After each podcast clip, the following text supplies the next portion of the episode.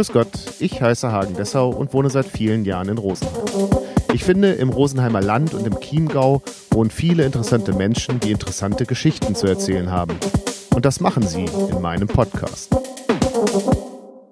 Hallo Welt hier Rosenheim. Heute zu Gast Anja Frohwitter.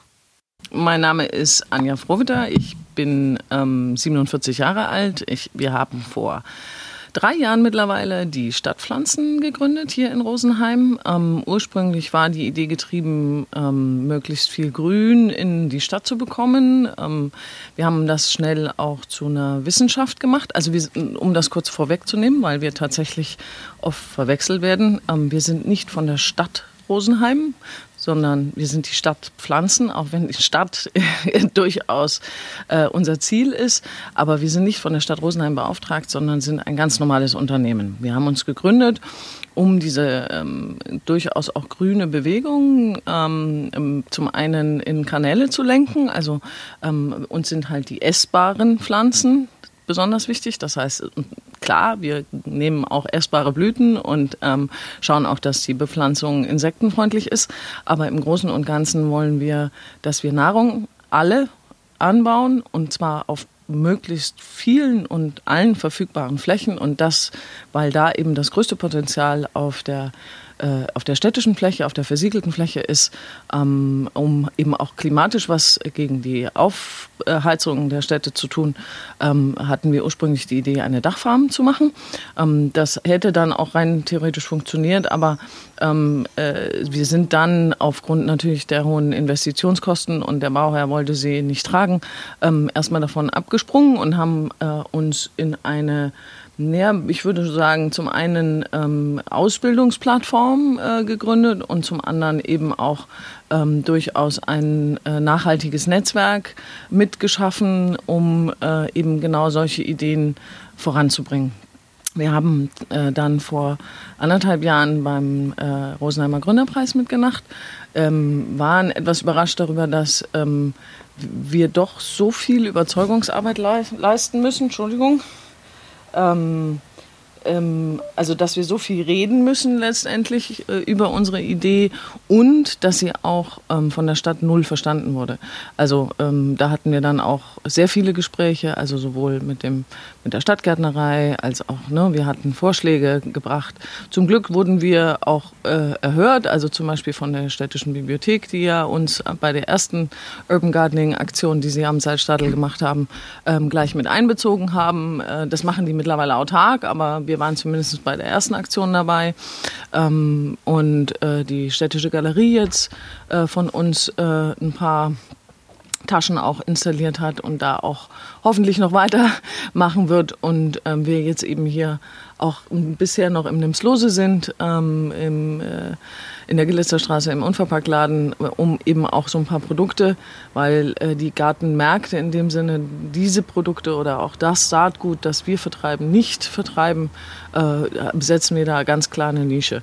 Und äh, diese Nische wollen wir auch weiterhin besetzen, aber um, um das zu, zu Ende zu bringen, also die Dachfarm ist es nicht mehr, sondern ähm, es ist definitiv die Bildung, ähm, die Motivation für alle, sich mit dem Thema auseinanderzusetzen, vor allem mit dem Thema Nahrung. Wo kommt unsere Nahrung her? Was bedeutet regional? Äh, ist regional nicht doch auch alles aus ganz Bayern zusammengekarrt und dann wie in jedem Vertriebsweg in die Supermärkte gebracht, meist noch in Plastik verpackt? Also, ne, was bedeutet das ähm, und was bedeutet das auch für mich und meine Vielfalt, also auch Nahrungsvielfalt?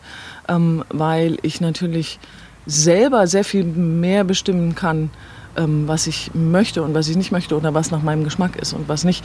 Im Supermarkt finde ich halt immer nur die eine Sorte Gurke oder die drei Sorten Tomaten und das war's dann. So, jetzt mache ich mal kurze Atempause und gebe die Gelegenheit. Das ist ja schon ein enormer äh, Rahmen. Mhm. Ähm, fangen wir noch mal ganz kurz an ja. bei den Dachfarmen. Ja. Ähm, du hast ja gesagt, der Bauherr war nicht einverstanden. Also Nein, der wäre einverstanden, der hätte uns auch gefordert, aber der hätte, es, weil er das Gebäude ver, ähm, vermietet hätte, hätte er keinen äh, finanziellen Nutzen davon gehabt. Also sprich, diese, was ja bei Dachbegrünungen grundsätzlich immer ein großer Vorteil ist, ist die Langlebigkeit, ähm, äh, ist äh, die, ähm, die, du brauchst es nicht kühlen, das Gebäude, oder zumindest zu einem großen Teil nicht kühlen. Man könnte sogar dann über Wasserkreisläufe, also Abwasserkreisläufe und so weiter nachdenken. Aber ähm, nichtsdestotrotz, es gibt da viele Vorteile, die ist auch im Übrigen, mit denen haben wir zusammengearbeitet von der Bayerischen Landesanstalt für Wein- und Gartenbau. Die haben dazu jahrelang geforscht, ähm, was Dachbegrünung und Dach vor allem auch mit essbaren Pflanzen bedeutet, wie viel, wie viel man darunter ernten kann und äh, wie viel man da vermarkten könnte. Und also, dass das für die Stadt durchaus ein Potenzial hat, hat auch der bayerische Staat schon erkannt. Ähm, die, die Gemeinden, in den Gemeinden muss es sich, glaube ich, noch rumsprechen. Aber, ähm, aber dann habt ihr ja an ein konkretes Gebäude schon gedacht in Rosenheim. Genau. Wir hätten das schon durchaus geplant gehabt, genau, aber es ist dann eben auf vielen, also wir hatten ad hoc keine Viertelmillionen, das umzusetzen. Von daher ähm, sind wir dann auch nicht auf Sponsorensuche gegangen, sondern haben uns erstmal auf unser, weil das war direkt quasi nach Gründung, ähm, haben uns dann erstmal auf unser Kerngeschäft äh, konzentriert. Aber welches Gebäude sagst du nicht? Okay. Die Interviewpartnerin schüttelt mit dem Kopf. Also, nee, um, um das kurz auch zu Ende zu bringen, wir hätten, äh, wir hätten durchaus ähm, uns auch angeboten gehabt und auch vorgeschlagen, äh, im Übrigen auch beim äh, Stadtbauamt ähm, ähm, hätten wir vorgeschlagen, äh, diese Aktion auch durchaus auf diesem Radlparkhaus, das ja jetzt in, äh, in Rosenheim gebaut wird, direkt am Bahnhof, was ja schön zentrale Lage, ähm, wo ja auch Auffahrrampen und so weiter sowieso vorhanden sind, wo es jetzt kein größeres Problem gewesen wäre, ähm, uns auch äh, zumindest zu, mit, zu fragen oder mit einzubeziehen. Wie gesagt, wir haben groß gewunken und auch Gründerpreis und so weiter. Da wurde uns dann übers Echo durch ein Interview mit dem Pressesprecher mitgeteilt, dass wir auf gar keinen Fall ins Frage kommen und ähm, dass das vielleicht im Kleinen irgendwo funktioniert, aber ganz sicher nicht in Rosenheim und ähm, dass das zwar ein Gründach wird, aber ähm, dass da natürlich keine essbaren Pflanzen draufkommen. Das fand ich so ein bisschen schade, weil hätte man mit uns geredet, dann wären einem viele Sachen aufgefallen, die eben nicht so einfach in der Kommunikation verschwinden, sondern äh, ne, da hätte es durchaus äh, Möglichkeiten gegeben, dieses eh schon geplante Gründach äh, durchaus auch zu bewirtschaften. Aber gut, die Chance ist vertan, das Ding ist geplant und wird ja jetzt, glaube ich, auch schon gebaut. Und ähm, also mit anderen Worten, wir haben uns auch durchaus immer wieder nach vorne getan, wenn es um, auch um öffentliche Gebäude und so weiter ging. Wir haben auch ein paar öffentliche Kooperationspartner bekommen, wie gesagt, wie Startklar zum Beispiel auch. Die soziale Stadt hat mit uns ein, ein Hochbeetprojekt in, in der Endorfer Au äh, umgesetzt und so weiter. Also ne, es, es gibt durchaus Bewegungen und auch äh, und auch Initiativen in der Stadt, die, die uns sehr wohl gefeilt sind. Aber ähm, die Stadtadministration, äh, zumindest der letzten Jahre, mal schauen, ob sich da was ändert, ähm, hat sich äh, leider nicht als unsere großen Förderer hervorgetan. Was ja jetzt bei einem Unternehmen auch unbedingt gar nicht unbedingt sein muss, aber bei der Thematik vielleicht. Also, ne, ähm, dass man da in irgendeiner Form vielleicht sich mal hätte informieren können für genau solche Geschichten wie das Radlparkhaus oder sowas. Woran glaubst du, liegt das, dass da so eine Ablehnung geherrscht hat? Hatten die Sorge, dass ihr das nicht stemmen könnt? Vielleicht. Ähm, vielleicht auch das Misstrauen ähm, ja, wir sind doch eh, wir haben doch eh hier lauter Landwirtschaft drumherum, was sagen dann die Bauern drumherum? Und dann sage ich immer, ja, aber die Bauern bauen ja nur äh, Futtermittel an. Also die bauen ja nichts für den Menschen an. Ne? Also es ist ja nicht so, als gäbe es den klassischen Bauern noch, der 20 verschiedene Sorte Gemüse und dann noch ein bisschen Fleisch und dann noch ein bisschen Käse und ne, den gibt es ja nicht mehr oder nur noch wenige, sagen wir es mal so. Ähm, und ähm, deswegen, da wollen wir eine Lücke füllen. Also wir, wir wollen ja alle dazu motivieren, auch wieder darüber nachzudenken, was bedeutet das, wenn wir Tomaten im äh, Dezember aus Spanien importieren. Äh, was bedeutet das, wenn da ganze Plastikhäuser in den Bogen geackert werden? Wenn da im Übrigen die gleichen ähm, Lebensbedingungen der für die Mitarbeiter, Erntehelfer etc. herrschen wie bei der Fleischindustrie, also nur mal so am Rande, die leben da auch nicht gerade in Luxushotels. Also sprich, dieser ganze Lebensmittelkreislauf, der ja jetzt auch gerade aktuell wieder im Fokus steht, der gilt, das gilt nicht nur fürs Fleisch, sondern das gilt durchaus auch für unser Gemüse, Pestizide etc. Also diese ganzen Kreisläufe. Was macht das mit uns und was macht das mit unserer Nahrung? Schließlich stecken wir das ja in unseren Körper, das uns soll uns nach Möglichkeit gesund erhalten. Meistens macht es uns aber krank oder eben macht gar nichts, weil eben nicht keine Vitamine und nichts drin ist.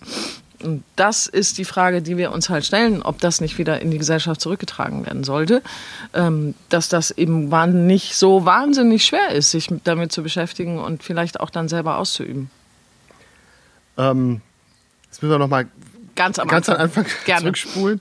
Äh, die, die Gründung, äh, du hast immer wieder von wir gesprochen Ja. und dann ganz kurz die Gründung angesprochen. Wer, also erstmal, wer ist wir und wann ähm, kam der Punkt, dass man sagt, wir machen daraus eine Geschäftsidee?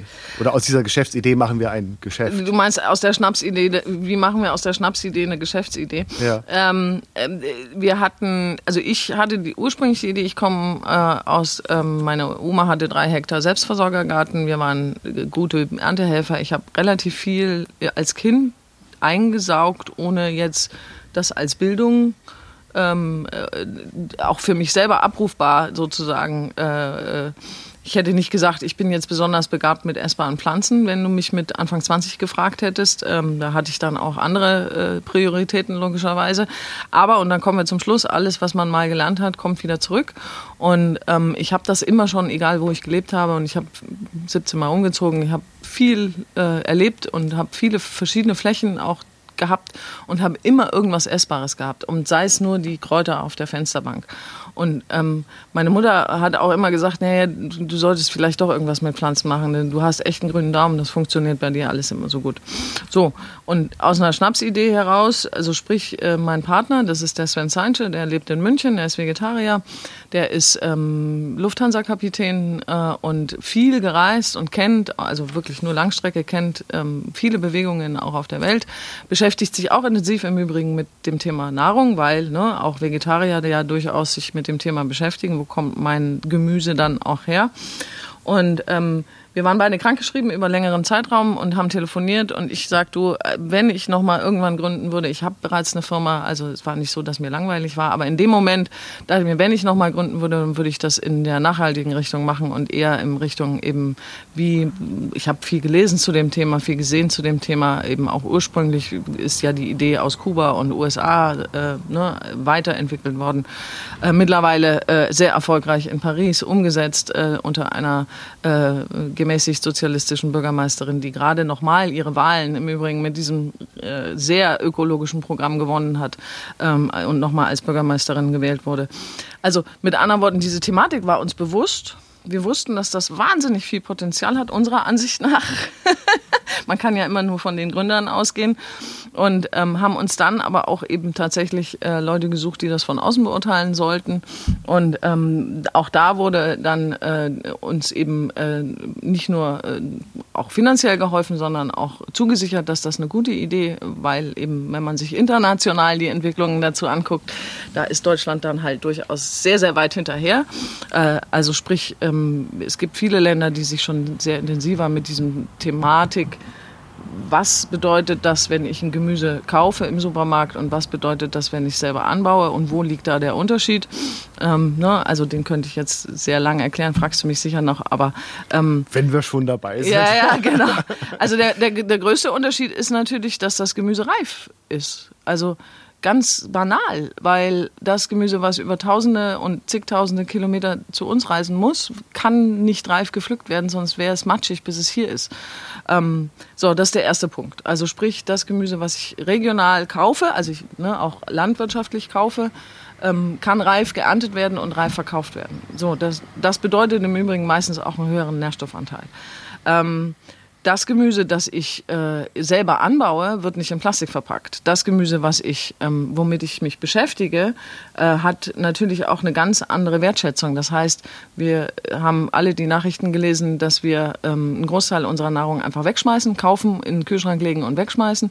Ähm, wenn, das, wenn ich mich drum kümmern muss und weiß, dass so ein Salat einfach nicht in zwei Tagen gewachsen ist und äh, doch durch den einen oder anderen Liter Wasser ähm, in sich geborgen hat, dann kommt mir automatisch ist nicht in den Gedanken, den abzuschneiden und in den Müll zu schmeißen. Also, ne, also das sind so Dinge, die macht man dann schlicht und ergreifend nicht. Und wenn ich ganz viele äh, Erdbeeren habe, dann mache ich die mache ich Erdbeermarmelade draus und schmeiße sie nicht in den Müll, weil ich sie gerade nicht essen kann oder Brombeeren oder oder oder oder schaue, dass meine Nachbarn davon profitieren. Das ist die an der große Aspekt davon, dass es eben ein sehr großes gesellschaftliches Thema auch ist, ähm, sich mit seiner eigenen Nahrung auseinanderzusetzen. Sprich, ähm, die ältere Generation kennt das oft noch. Die, in der Stadt ist ja kein neues Thema. Also auch im Krieg gab es in Berlin Hinterhofgärten, wo äh, Gurken und Tomaten und was auch immer angebaut wurde, alleine schon aus der Not heraus.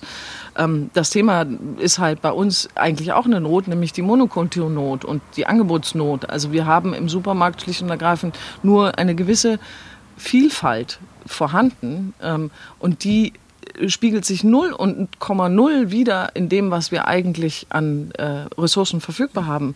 Also wir haben eine Saatgutbank in Spitzbergen, die gerade versucht, irgendwie die, das Saatgut aus ursprünglichen äh, alten Sorten zu erhalten, aber kümmern uns, schmeißen irgendwie überall die gleichen Sorten äh, in den Supermarkt. Ne? Also es gibt diese Tomatenvielfalt zum Beispiel, 250 äh, Tomatensorten alleine, die man in Deutschland anbauen könnte. Wie viel findet man davon im Supermarkt? Oder auch im Bioladen. Ich äh, nehme da niemanden raus. Ich will auch niemanden ein, äh, ankreiden, konventionell anzubauen.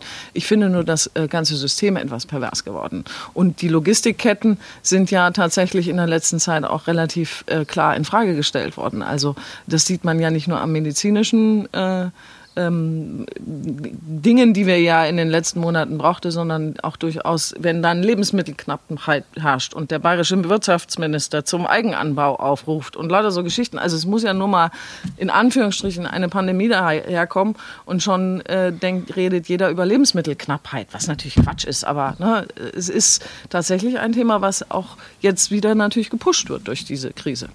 Aber wie kommt ihr zu den Leuten? Also tatsächlich ähm, bin ich ich bin ein regelmäßiger Besucher der äh, Stadtbibliothek mhm. und ich habe das da zwar auch schon alles so hängen sehen, aber ähm, der Begriff Stadtpflanzen oder Stadtpflanzen Rosenheim war für mich überhaupt nicht gegenwärtig und meine Frau hat mich äh, draufgebracht, das wäre doch wieder ein Thema. Und ähm, ihr, ihr arbeitet so ein bisschen unter der Oberfläche. Das ähm, mag scheinen, das ist richtig. Ähm, das liegt daran, dass wir keinen Shop haben. Also wir haben keinen Online-Shop und wir haben keinen Shop im Sinne von, hier ist jetzt unsere äh, 80 Quadratmeter Ladenzeile mit großem Schaufenster und so weiter.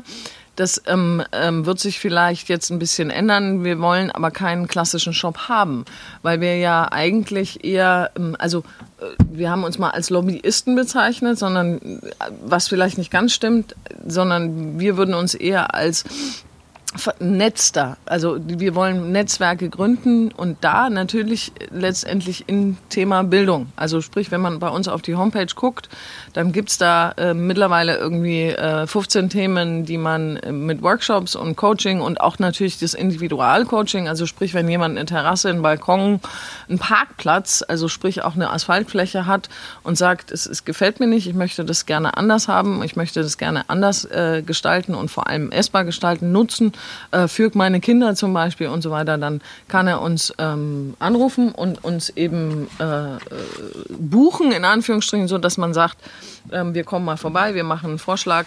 Und wenn es dann umgesetzt werden soll, dann, äh, dann ähm, muss man natürlich mit Kalkulationen und so weiter arbeiten, logischerweise. Also, und wir vertreiben halt die Produkte im Nimslose. Gut, das hat bisher leider nur so mau funktioniert, weil halt die es ist keiner von uns vor Ort, was natürlich die Berat diese beratungsintensives Thema, was ich ja jetzt hier schon äh, lang und breit versuche zu erklären, ist natürlich dann auch irgendwann, ähm, wenn der Alltag einsetzt und man keine Zeit dafür hat, äh, sich damit auseinanderzusetzen, schlicht und ergreifend schwierig. Aber wir ziehen jetzt um. Ähm, jetzt im Sommer wollen, fahren wir ähm, mit unserem Zeug. Also wir haben jetzt das im Nymslose leider gekündigt. Das heißt, im, im äh, Ende des Jahres ziehen wir dort aus. Ähm, ähm, auch natürlich Corona-bedingt, weil die Ladenfläche sehr teuer ist und äh, wir da eben jetzt leider nicht so viel rausziehen können, wie wir es uns ursprünglich mal erhofft haben. Aber ähm, auch um zu sagen, okay, wir brauchen mehr nachhaltiges Umfeld. Wie du schon sagst, wie kommen wir raus aus dieser Ecke. Wir bieten ganz viel, aber wir kommen nicht an die Leute ran. Und ähm, da hat die Krise was Gutes bewirkt. Da hat ähm, Maria und Rudolf Finsterwalder uns angesprochen. Wir sind jetzt ähm, zumindest regelmäßig mal gewesen auf diesem Markt, freitags oder samstags. Und daraus entstanden ist jetzt eine Kooperation, so dass wir also da auch, wir haben einen Marktwagen, also sprich wir werden da dauerhaft hinziehen, werden so eine Art Infobox installieren. Also der Marktwagen ist dann nicht nur für unsere Produkte, sondern auch als Beratungsplatz sozusagen und haben dann dort auch ein Büro, wo wir dann eben auch unsere Dienstleistungen mehr und mehr in den Fokus rücken und natürlich unsere Workshops also auch ausführen werden. Also wo, wo wir dann das Salettel oder andere Räume auch bespielen werden mit den Workshops.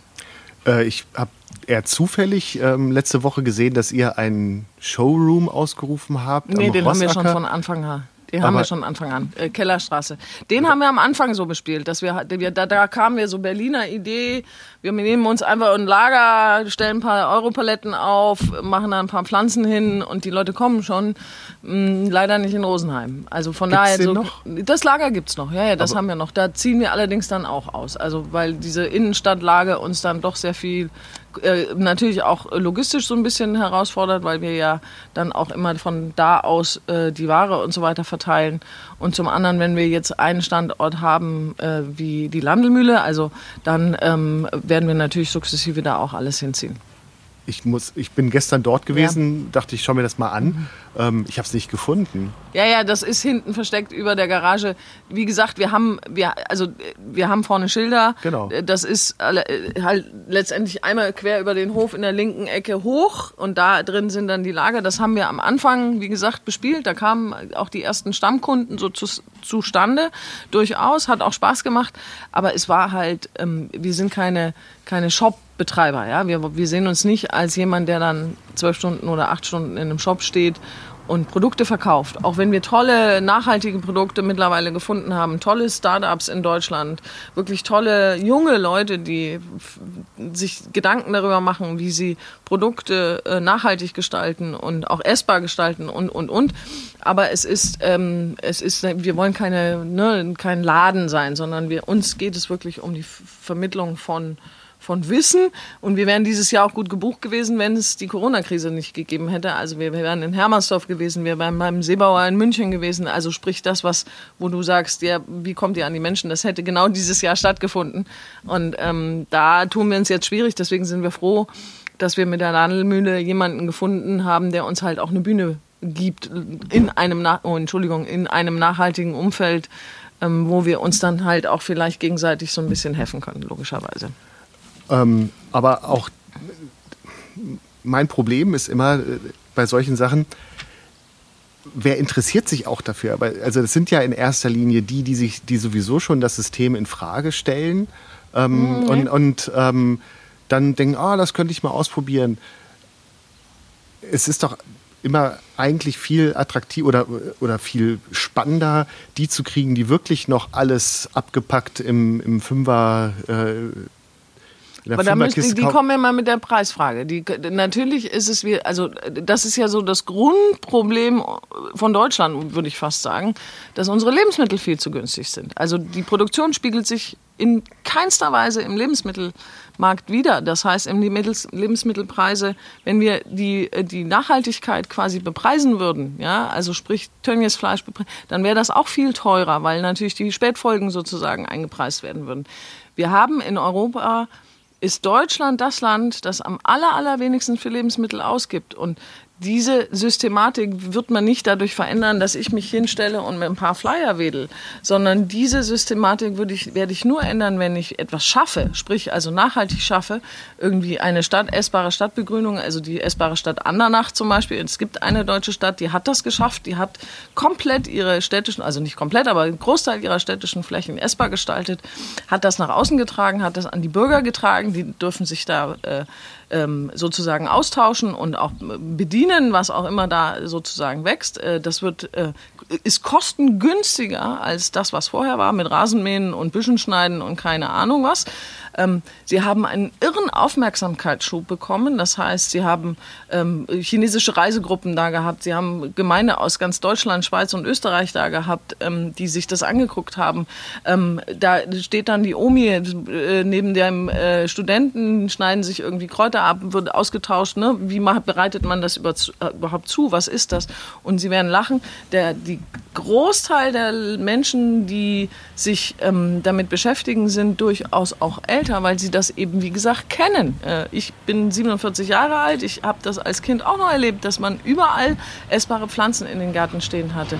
Und wie gesagt, also klar ist der landwirtschaftliche Druck hier sehr groß. Das heißt, wir haben jede Menge Höfe und so weiter.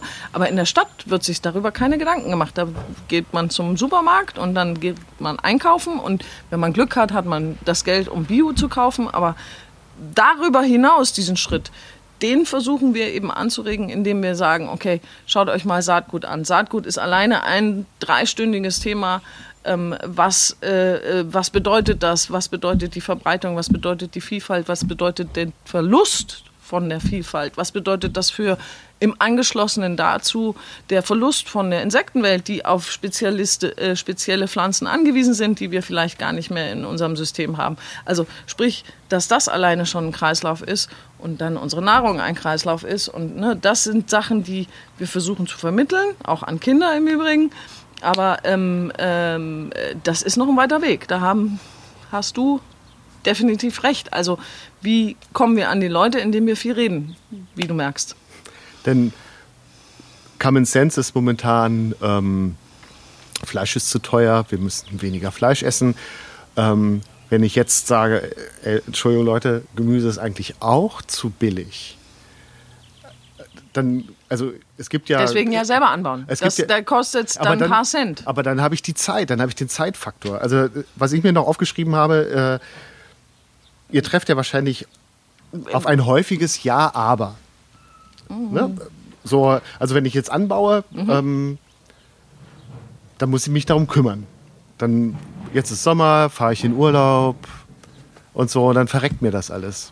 Aber das ist ja das Schöne, das ist der gesellschaftliche Aspekt, man kann sich da ja gemeinsam, erstens kann man sich gemeinsam drum kümmern, weil man profitiert dann ja auch gemeinsam. Also sprich, wenn ich dem Nachbarn sage, du dazu kannst du mal für zwei Wochen meine Tomaten einmal am Tag wässern, dann kann der sich dafür die Reifen schon mal mit nach Hause nehmen, dann ist das doch irgendwie, ne, das kostet nicht viel Geld. Das kostet Gut, wenn man die Pflanze kauft, kostet das vielleicht drei, vier Euro.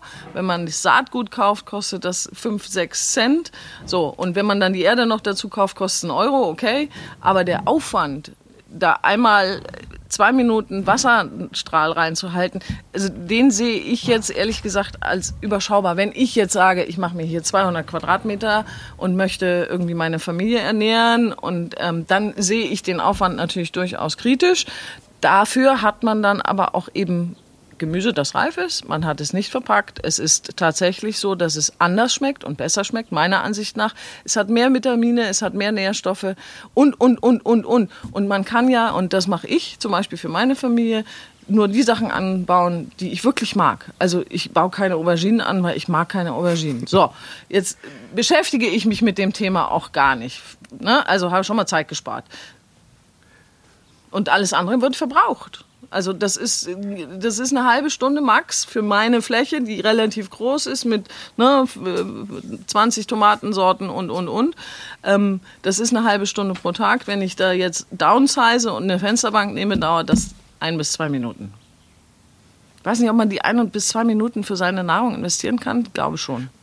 Wenn man, das ist ja mal, wenn man die Notwendigkeit oder, oder, oder den Mehrwert sieht in dem Moment, wo du es ausprobierst, siehst du den Mehrwert. Und das ist genau der Punkt. Wir haben halt Wiederholungstäter. Wir müssen sie einmal überzeugen und dann, ähm, also nicht nur wir, sondern auch eben die Kooperationspartner, mit denen wir zusammenarbeiten, sehen diesen Mehrwert an jeder Ecke. Weil jedes Mal, wenn du dir zum Beispiel die frischen Kräuter aufs Brot machst, hast du einen Mehrwert. Du hast die teilweise 40-fache Konzentration der Vitamine und der Nährstoffe, die da drin sind. Und du hast den Genuss. Und da kommen wir zum kulinarischen. Ich esse gerne. Ich habe den ganz pragmatischen, ganz, ganz pragmatischen Ansatz. Ich habe was Geiles zu essen. Und das, ganz ehrlich, ist das beste Argument für mich ganz persönlich, was, es, was man haben kann. Ich habe keine Pestizide, ich weiß, wie es angebaut ist, ich weiß, es funktioniert bei mir. Ich habe eine Tomate, die schmeckt nach Tomate und nicht nach Wasser und sie hat keinen Zentimeter äh, Logistik verbraucht. Ähm, ich, weiß, ich weiß nicht, wie ich sagen soll. Ähm, Bitte. Also ich bin ganz bei dir, ja? habe aber auch schon die Erfahrung gemacht, äh, dass es ähm, dann eben, also wenn man Menschen so etwas Frisches gibt mit all dem, was du gerade sagst, die dann total beleidigt sind, dass es nicht so schmeckt wie im Supermarkt. Also, also dieses gelernte Supermarktessen. Sehr ähm, schön, dass du es ansprichst. Aber, aber wo, Das war nicht abgesprochen. Ja, alles gut. Nein, das war nicht abgesprochen. Es ist aber sehr schön, dass du es ansprichst, weil das ein Grundproblem ist. Und zwar werden unsere Supermarktsorten nicht nach Geschmack, nach äh, Vitamingehalt, nach Nährstoffgehalt gezüchtet, sondern nach Transportfähigkeit. Und dass die dann halt eine schöne rote Farbe bekommen, zum Beispiel. Also jeder ähm, Tomatenzüchter, der Massenware produziert, wird, da gibt es schöne Dokus drüber, wird sagen, nee, die ist nicht nach Geschmack, die schmeckt wässrig, die schmeckt anders. Klar ist man es nicht gewohnt, wenn man ausschließlich sich aus dem Supermarkt ernährt, dass eine Tomate nach Tomate schmeckt, ja, oder auch sogar unterschiedlich schmecken kann. Von Himbeere, Erdbeere, Banane, ne? Also es- dieses, diese Vielfalt, die es einfach im Geschmack gibt, gebe ich dir vollkommen recht, ist uns aberzogen worden in dieser Vielfalt des, der Supermärkte. Ja, also früher gab es die ja gar nicht. Das ist ja noch gar nicht so lange her, dass wir diese Wahnsinnsvielfalt haben. Ja. Ähm, ich kann mich noch daran erinnern, dass es die Tante Emma-Läden gibt. Ja, und äh, dass es da halt nur das gibt, was quasi auch drumrum produziert wurde. Ähm, und ich sage nicht, dass, wir da, dass ich da wieder hin will. Oder dann, kommt, meistens kommt dann auch das äh, Argument, ja, aber wir müssen ja die Menschheit auch ernähren und so weiter. Aber klar, natürlich. Ich, ich, ich spreche auch keinem Landwirt seine Existenzberechtigung ab. Ich sage nur, wir müssen anders und vor allem neu denken, weil wir halt viele Sachen verlernt haben. Zum Beispiel Wechselwirkungen zwischen Pflanzen, dass man gar keine Pestizide braucht, wenn man gewisse Wechselwirkungen zwischen zum Beispiel Zwiebel und Karotte beachtet. Sprich, Zwiebel und Karotte helfen sich gegenseitig beim Wachsen. Der eine hält die Möhrenfliege ab, die andere hält die Zwiebelschimmel äh, Schimmel ab und so weiter. Also mit anderen Worten, es gibt einfach viele Kreisläufe, die wir verlernt haben, weil wir nur noch exportieren, ja, also wir, sprich, alle unsere Gemüsesorten quasi von, von außerhalb Deutschlands kommen und kaum noch etwas innerhalb von Deutschland angebaut wird. Und das natürlich dann auch außerhalb unserer Kontrolle liegt, wie das angebaut wird, welche Bedingungen, äh, welche Pestizidmengen etc. etc. etc. Ein Aspekt, den du jetzt auch schon ein paar Mal angesprochen hast, ist so der gesellschaftliche Aspekt, dass man wieder ins Gespräch kommt. Ähm, also das ist durchaus auch etwas, was äh, eines eurer Ziele ist. Vielleicht ein untergeordnetes, aber durchaus auch ein Ziel. Ich würde es gar nicht untergeordnet nennen, weil nur über diese Gespräche wir ja tatsächlich begreifen, was, was wir uns selber eigentlich auch antun. Na, ich meinte jetzt tatsächlich so diese Die, Geschichte. die äh, Z- du- Interaktion, ja, genau. zwischen den Nachbarn Ja, und so weiter. genau. Ja, ja. Also als ich angefangen habe hier, äh, seitdem werden halt bin ich auch die jungen Pflanzenlieferanten für den Teil des Viertels logischerweise.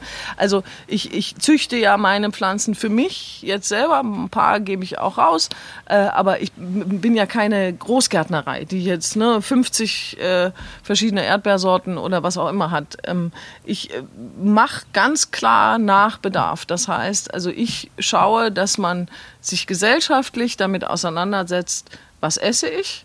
Also auch jeder Einzelne sagt, meine Nachbarin sagt, ich möchte nur Kohlrabi, ich möchte keine Tomate, weil Tomate mag ich nicht. Ne? Also, dass jeder auch das findet und machen kann, was er möchte.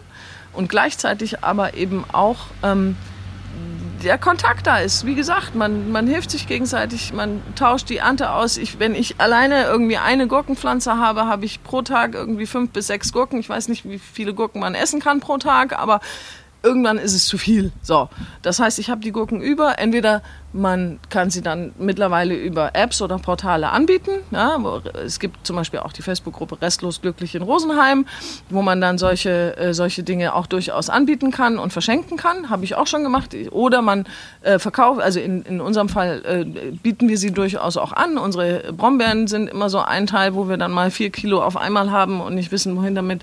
Ähm, und das gibt man dann entweder weiter, wir verschenken auch viel oder kochen ein und verschenken dann die Marmeladen oder wir, man ne, kann das sich tauschen oder genauso Saatgut. Saatgut ist etwas, was kauft man sich und dann hat man viel zu viel, weil man nicht 50 Kohlrabis anbauen kann, logischerweise in der Stadt. Also wenn ich kein Feld habe von 200 Quadratmetern, dann kann ich nur eine gewisse Anzahl von Kohlrabis anbauen. So, dann habe ich äh, 45 Kohlrabi-Samen übrig. Was mache ich damit? Die behalte ich nicht nach Möglichkeit, weil Saatgut irgendwann auch schlecht wird oder nicht mehr so keimfähig äh, ist, sondern ich verschenke es. Das heißt, meine Nachbarin kriegt dann fünf und, und, und. Und so hat man einen Saatguttausch. Von der kriege ich dann vielleicht irgendwie eine neue Tomatensorte oder eine neue Gurkensorte oder was auch immer, die ich noch nicht hatte. Und bereichert sich damit, tauscht sich auch zum Beispiel über regionale Sorten aus. Das ist ja komplett aus der Mode gekommen, dass man sagt, es gab ja oder gibt nach wie vor alte Tomatensorten, weil es immer heißt, Tomaten brauchen Dach, sind wahnsinnig schwierig. Und, äh, das stimmt nicht, wenn man sich die Sortenvielfalt anguckt. Es gibt Tomaten, die sind klein, die passen auf jeden Balkon, äh, die sind wahnsinnig tragfähig. Ähm, es gibt Sorten, die sind äh, groß und buschig, äh, die können auch im Freiland stehen, denen ist das wurscht. Ob Welche man, sind das? Ähm, äh, es gibt ganz viele davon. also ja, sein, wir, ja, wir haben wir haben eine jetzt, ähm, das sind zum Beispiel die buschigen Balkontomaten, die sind, das sind so kleine Geschichten, ähm, die äh, zum Beispiel diese ähm, Stripey Tomato, ähm, wie heißen die denn? Tigertomaten, genau. Ähm, die sind zum Beispiel etwas, die wachsen fast überall. Oder ich habe hier eine Yellow Submarine, die ist wie Unkraut. Also die, ne, die muss man wirklich äh, ordentlich rausbrechen.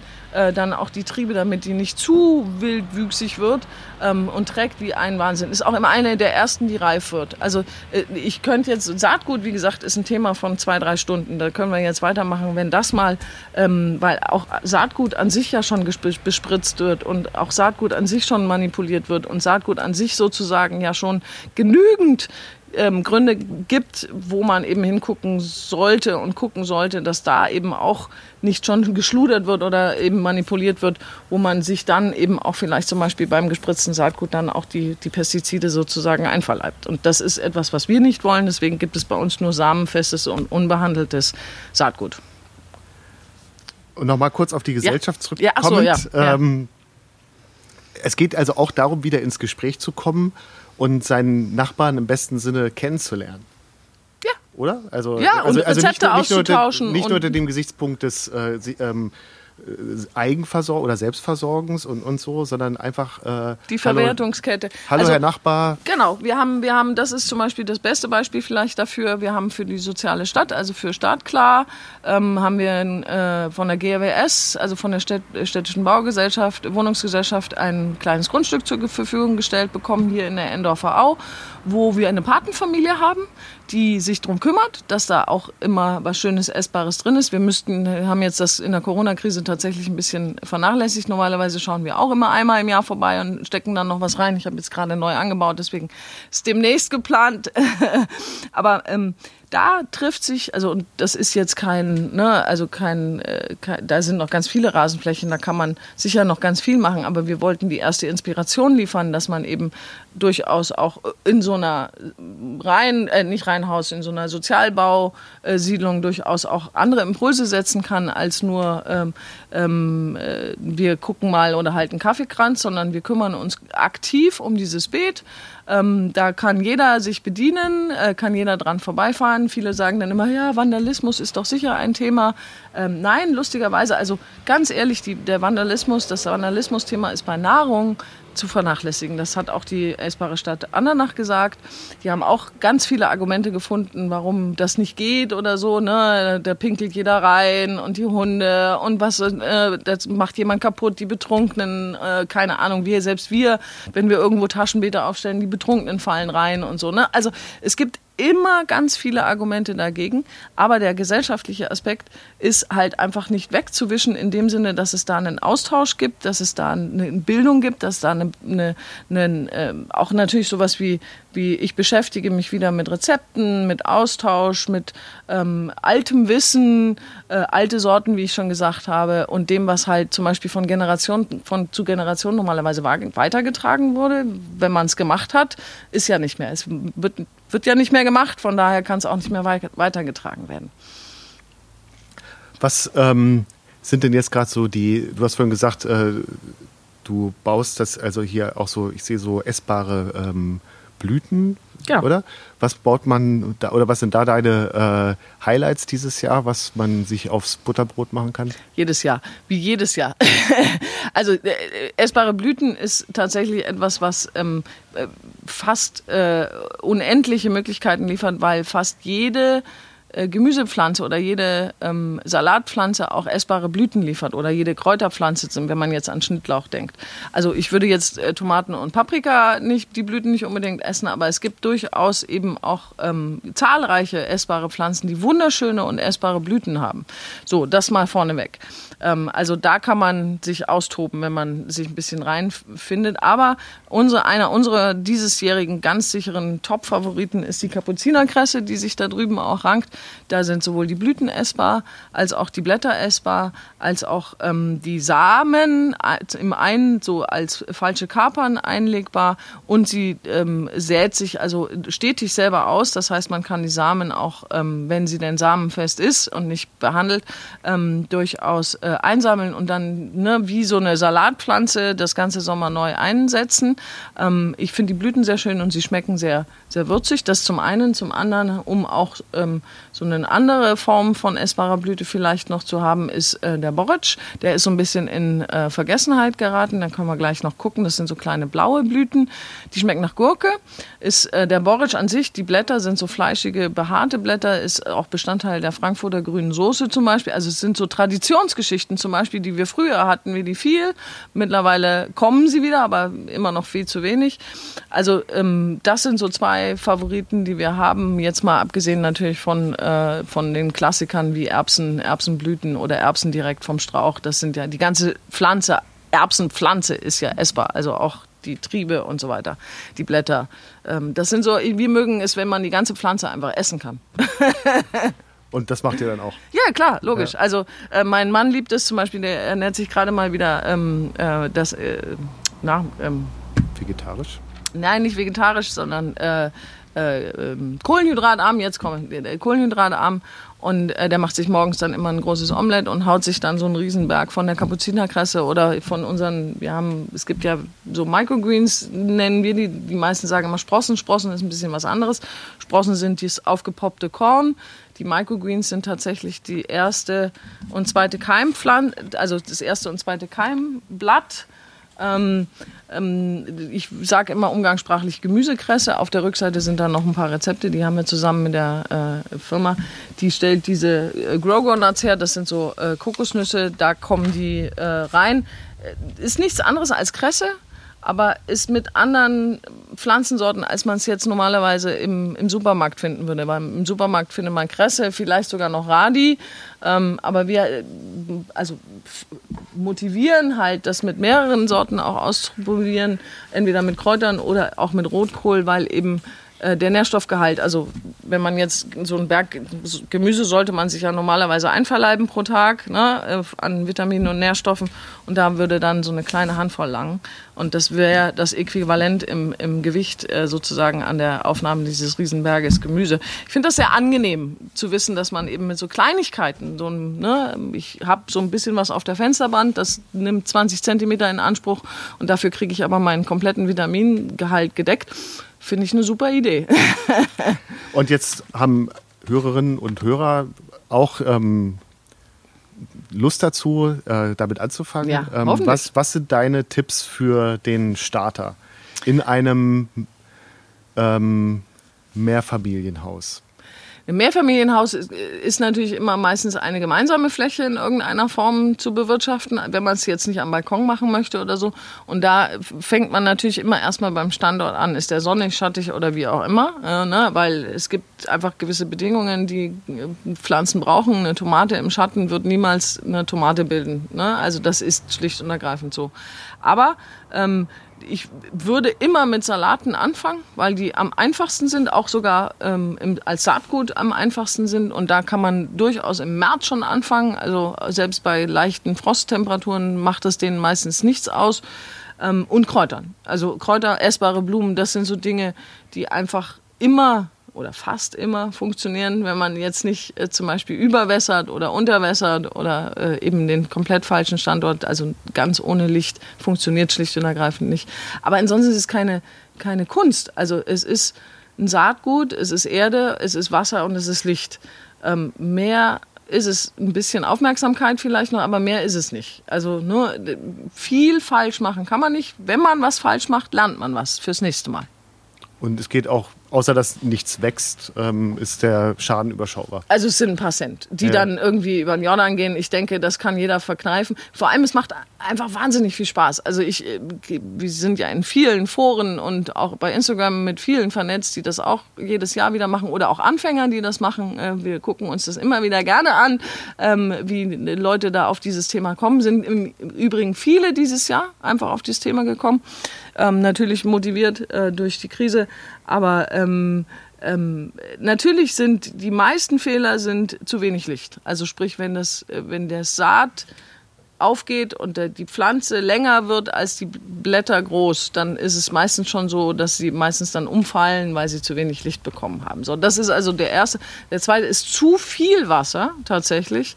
Das heißt, das Ding fängt das Schimmeln an. Dann ist natürlich auch nicht so. Und das dritte ist zu wenig Wasser. ähm, dann äh, vertrocknet es und meistens kommt dann auch, gerade wenn man selber also Saatgut benutzt, äh, kommt es dann nicht aus dem Quark. Also das sind die drei Dinge, die man falsch machen kann. Alles andere ist schwierig. Also da irgendwas falsch zu machen, ist wirklich schwierig. Und was könnte man im Spätsommer, Herbst jetzt noch anbauen? Mm, also wir haben Karotten zum Beispiel letztes Jahr noch im, äh, im September, Ende September noch in die Erde. Die haben wir jetzt dieses Jahr geerntet. Also äh, es gibt unendliche Möglichkeiten, gerade in der Stadt, weil völlig anderes Klimaverhalten als auf dem Land, nämlich viel wärmer. Wenn ich ein Dach, so ein leichtes Dach habe, kann ich auch zum Beispiel Salate bis weit in den Dezember rein ernten. Ähm, äh, also mit anderen Worten, es gibt wahnsinnig viel, was man standortabhängig davon machen kann. Wir haben ja auch so Vertikalbeete, äh, die stehen hier um die Ecke, wo man also da habe ich tatsächlich äh, zwölf Monate am Stück äh, meine Kräuter drin und kann die auch ernten, ähm, weil sie halt einfach geschützt stehen und anders aufgebaut sind. Natürlich bei minus zehn Grad ist dann auch irgendwann Schluss, aber selbst der Rosmarin hält minus zehn Grad aus. Ne? Also wenn ich es mal habe, mit anderen Worten, wenn ich den Salbei habe, wenn ich den Rosmarin habe, wenn ich den äh, Thymian habe, ähm, das sind jetzt so klassische Küchenkräuter, dann brauche ich sie nie wieder kaufen, weil ich sie im Winter eben auch ernten kann. Dann wünsche ich guten Appetit, gutes Gelingen und vielen Dank für das Gespräch. Ich bedanke mich für das Interesse. Dankeschön.